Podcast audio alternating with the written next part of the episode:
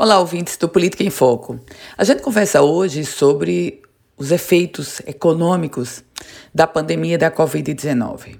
Meus caros ouvintes, mais uma estatística revelada dessa vez pela Confederação Nacional do Comércio. O percentual de famílias brasileiras com dívidas atingiu um novo recorde histórico no mês de junho.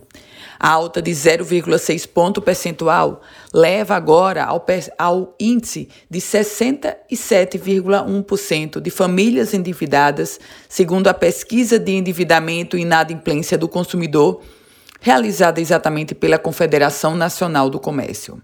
O índice está acima dos 66,5% do mês de maio deste ano e daqueles 64% registrados lá no mês de junho do ano passado. Esse é o maior patamar da série, uma série que começou em 2010. A inadimplência também vem acelerando no período avaliado.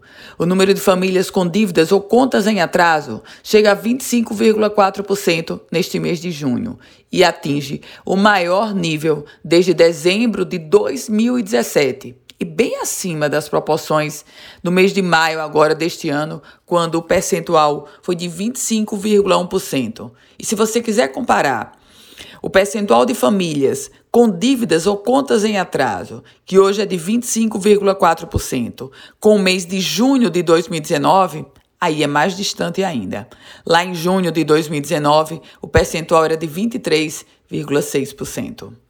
Eu volto com outras informações aqui no Política em Foco com Ana Ruth Dantas.